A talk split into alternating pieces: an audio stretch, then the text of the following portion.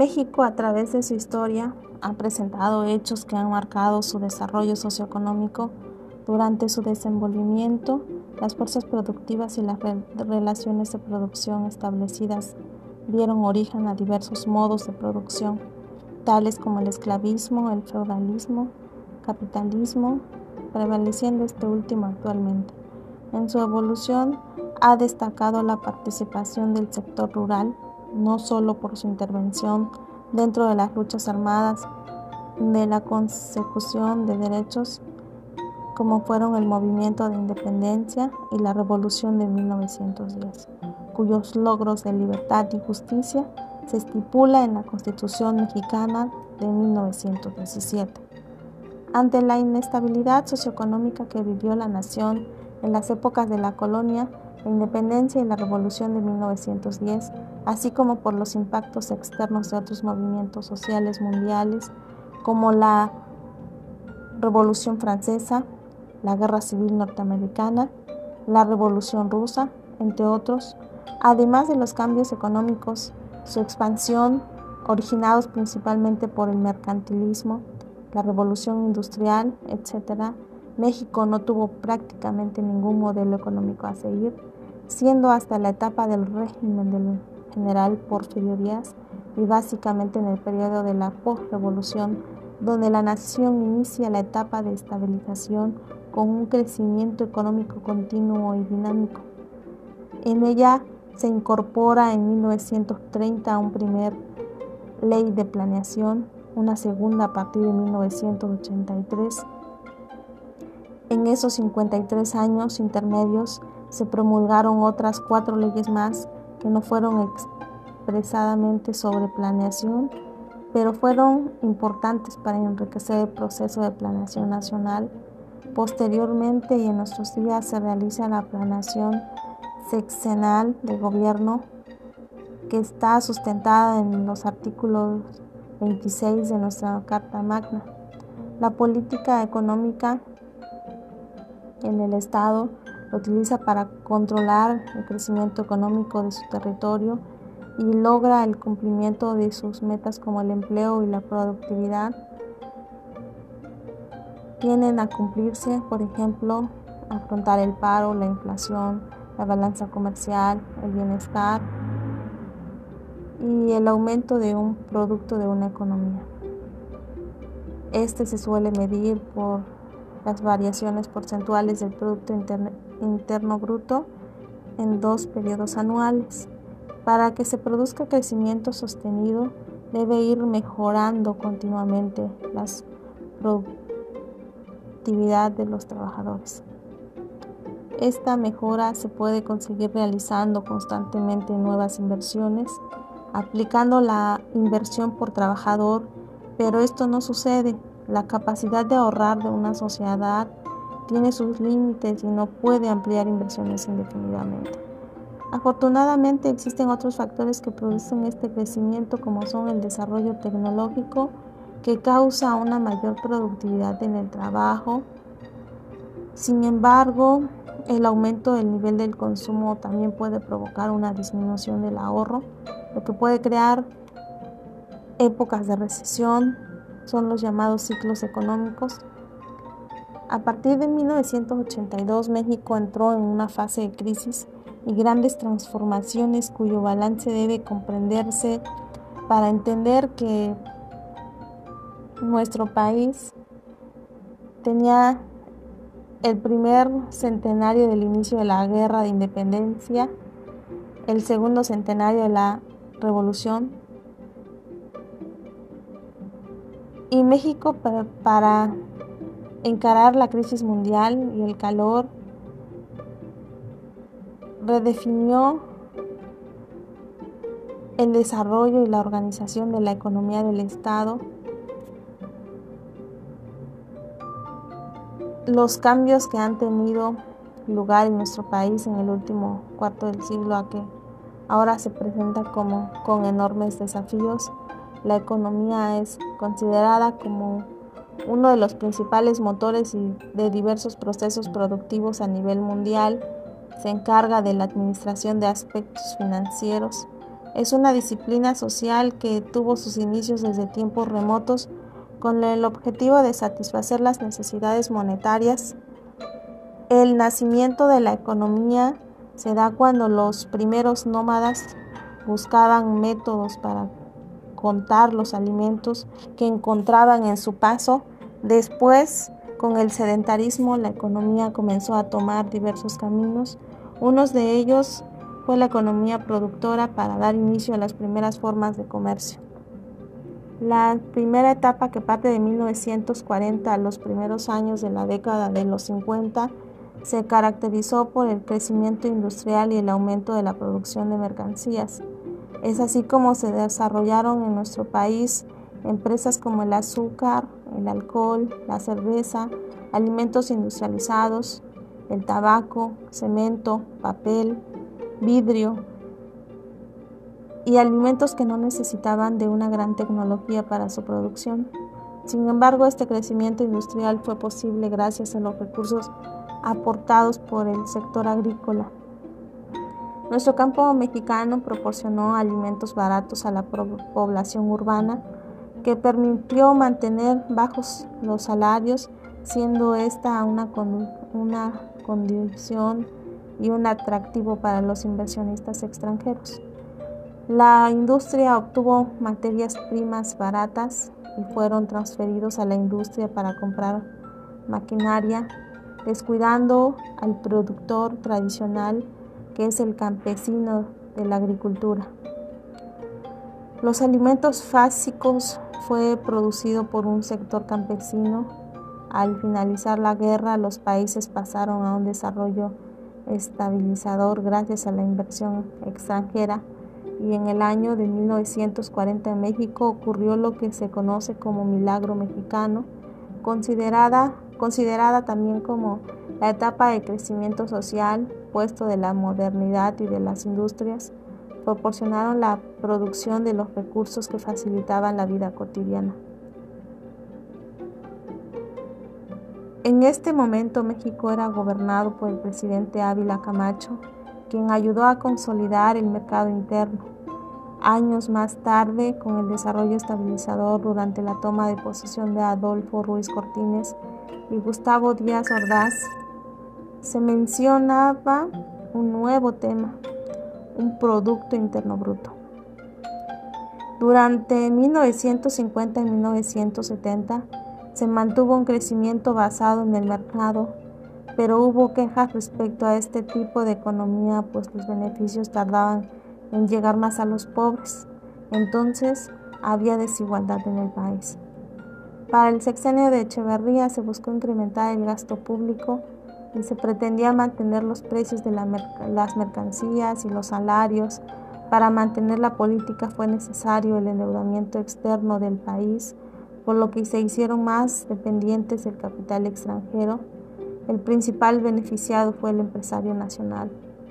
A principios de los 70 se sumó el crecimiento de la población cuya demanda de empleos, la escasez de los recursos, condujo a, una, a un constante endeudamiento del país que fue aliviada gracias al descubrimiento del petróleo que costó un excesivo gasto público, que a consecuencia vino la devaluación de nuestra moneda.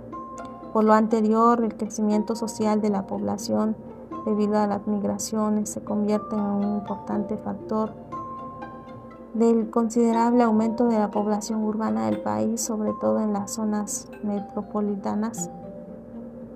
Fue así como el, gobierno de Miguel de la Madrid disminuyó el gasto público, negociando la deuda externa y se modificó la política externa, que canceló la política a la, a la protección a la industrialización nacional, estimuló el desarrollo tecnológico, el crecimiento de la población ha generado grandes problemas ambientales en la actualidad, tanto en el pasado y, un desequilibrio ecológico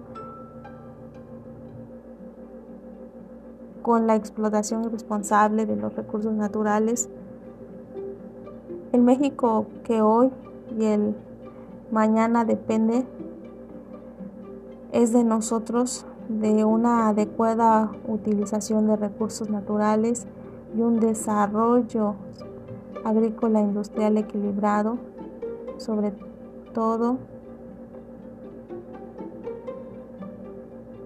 no está por demás mencionar que las consecuencias las hemos causado día a día y depende de nosotros reeducar a nuestras nuevas generaciones a ser más conscientes sobre nuestro medio ambiente. Actualmente nuestro México cuenta con 12 tratados de libre comercio firmados con 46 países, 32 acuerdos para la promoción y protección recíproca de las inversiones con 33 países y 9 acuerdos de alcance limitado con el marco de la Asociación Latinoamericana de Integración y es miembro del Tratado de Asociación Transpacífico. Sus objetivos principales son estimular la expansión y diversificación comercial, eliminar las barreras al comercio y facilitar la circulación de bienes y servicios, promover condiciones de competencias leal en el comercio, aumentar sustancialmente las oportunidades de inversión, proteger y hacer valer adecuada y efectivamente los derechos de propiedad intelectual, establecer lineamientos para la cooperación a nivel bilateral, regional, multilateral, ampliando y mejorando los beneficios del tratado. Crear procedimientos eficaces para la aplicación y cumplimiento del tratado, su administración y conjunta y solución de controversias. Es así como hemos llegado al final de este tema.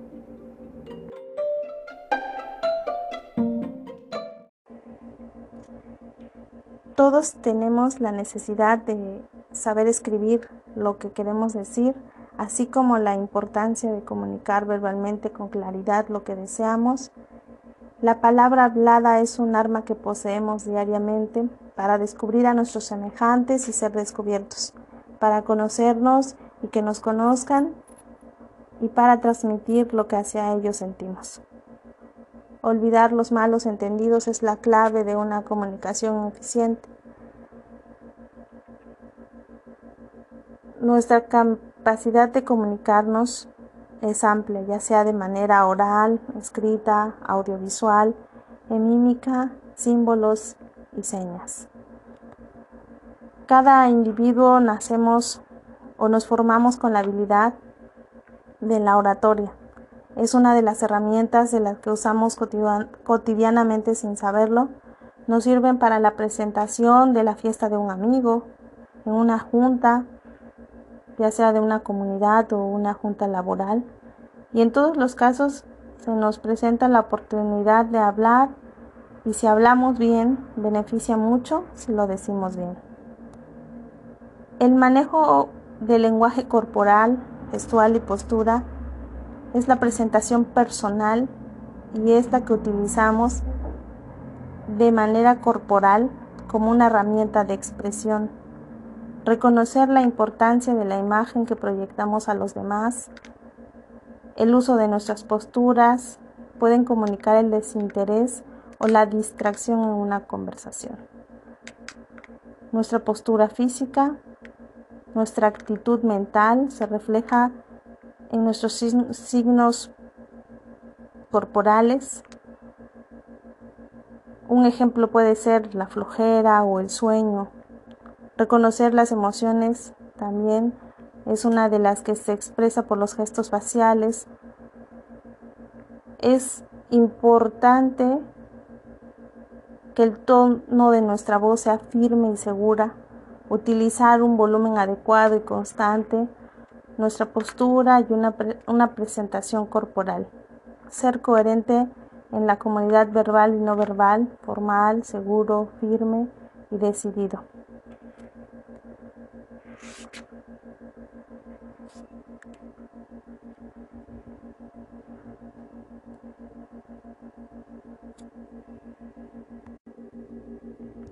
Un ejemplo clave de lo que pasa en un escenario es el siguiente.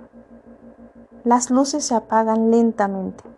Aparece en el escenario una mujer con las manos sudorosas. Le tiemblan un poco las piernas. Un foco se ilumina la cara y 1200 pares de ojos se clavan en los suyos. El público nota que está nerviosa. Hay una tensión palpable en la sala. Ella carraspea y empieza a hablar. Lo que ocurre a continuación es asombroso. Los 1200 cerebros alojados en el interior de las cabezas de 1200 individuos independientes pasan a comportarse de un modo muy extraño. Comienzan a sincronizarse. Un hechizo mágico tejido por la mujer atrapa a todos cada uno de los asistentes, que se sorprenden al unísono. Se ríen a la vez, lloran juntos y mientras lo hacen también ocurre otra cosa. Unos patrones complejos de información encriptados neurológicamente pasan de algún modo, se copian, se transfieren a los 1200 cerebros de las personas que conforman el público. Estos patrones permanecerán en esos cerebros el resto de su vida y posiblemente sigan influyendo en su comportamiento muchos años después. Lo que la mujer del escenario teje no es una brujería, sino asombro, pero sus habilidades son tan poderosas como las de una hechicera. En el caso de las hormigas, dan forma al comportamiento de las demás hormigas intercambiando componentes químicos. Nosotros lo hacemos plantándonos los unos frente a los otros, mirándonos a los ojos, agitando las manos y emitiendo unos sonidos extraños por la boca. La comunicación entre los seres humanos es una de las auténticas maravillas del mundo. Lo ponemos en práctica todos los días de manera inconsciente y alza su forma más intensa sobre una tarima en un escenario público. La voz humana es un instrumento, el instrumento más perfecto que existe. La usamos para hablar y por ello como vehículo de comunicación, pero también para cantar, siendo necesario conocer cómo funciona para mejorar las posibilidades de nuestra voz. Una vez que tenemos el sonido que queremos, Tratamos de moldarlo, pulirlo, mejorarlo y amplificarlo. Conseguimos reforzar y embellecer este sonido si empleamos correctamente los resonadores, intentando cantar o al hablar, que el sonido nos salga de la garganta. Es muy útil colocar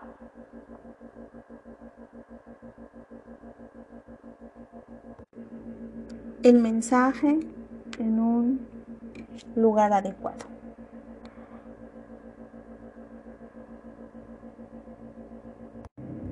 El problema que puede impedir una mala comunicación muchas veces es por parte del receptor. En muchas ocasiones no capta el mensaje debido a una falla propia, quizás no, no hablemos el mismo idioma o se encuentra desconcentrado, distraído, soñoliento, o no comprende el mensaje que se le está enviando, aunque los otros elementos de comunicación estén funcionando, no es posible. Todos tenemos la necesidad de saber escribir lo que queremos decir, así como la importancia de comunicar verbalmente con claridad lo que deseamos la palabra hablada es un arma que poseemos diariamente para descubrir a nuestros semejantes y ser descubiertos, para conocernos y que nos conozcan y para transmitir lo que hacia ellos sentimos. Olvidar los malos entendidos es la clave de una comunicación eficiente. Nuestra capacidad de comunicarnos es amplia, ya sea de manera oral, escrita, audiovisual, en mímica, símbolos y señas.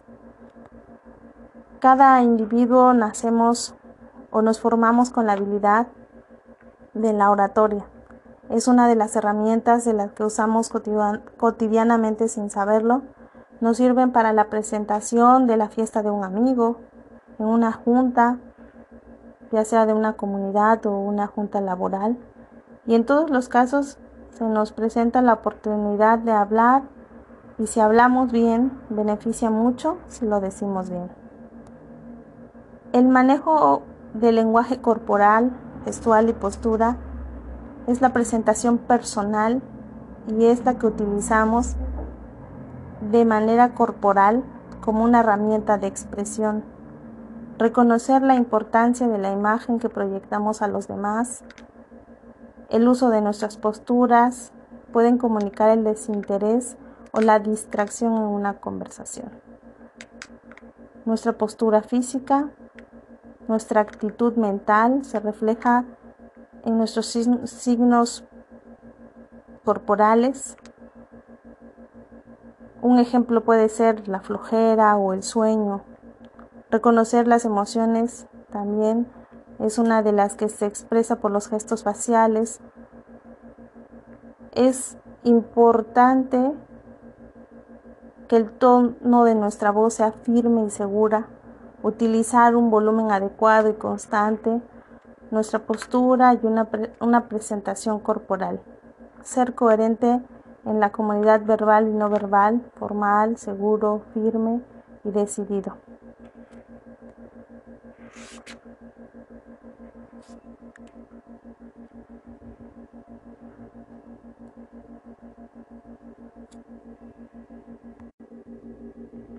Un ejemplo clave de lo que pasa en un escenario es el siguiente.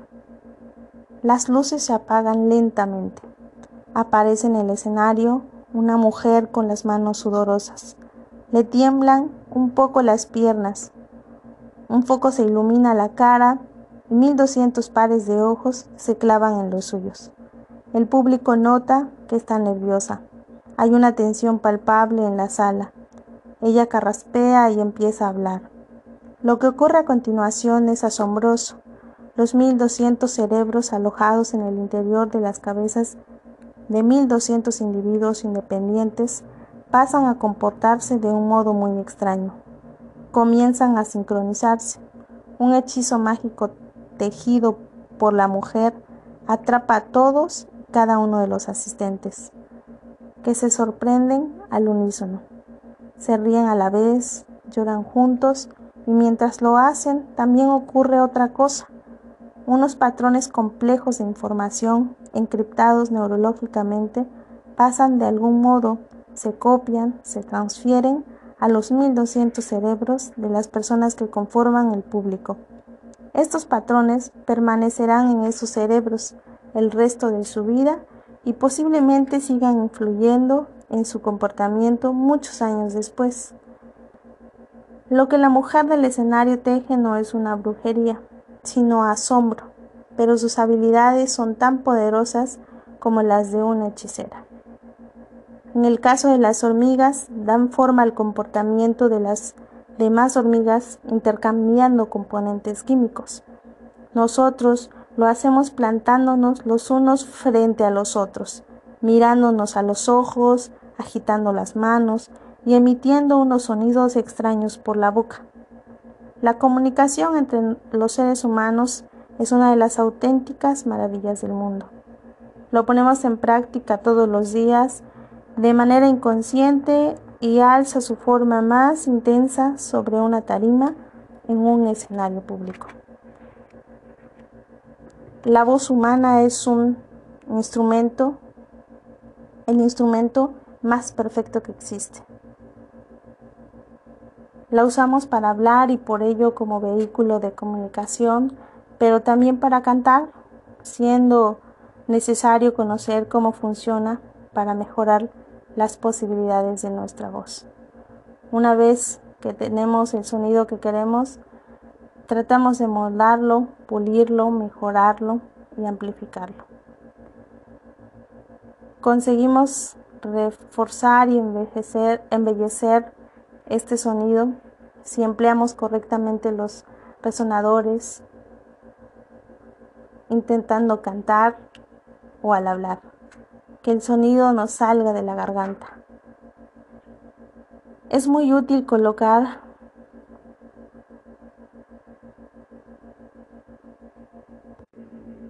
el mensaje lugar adecuado.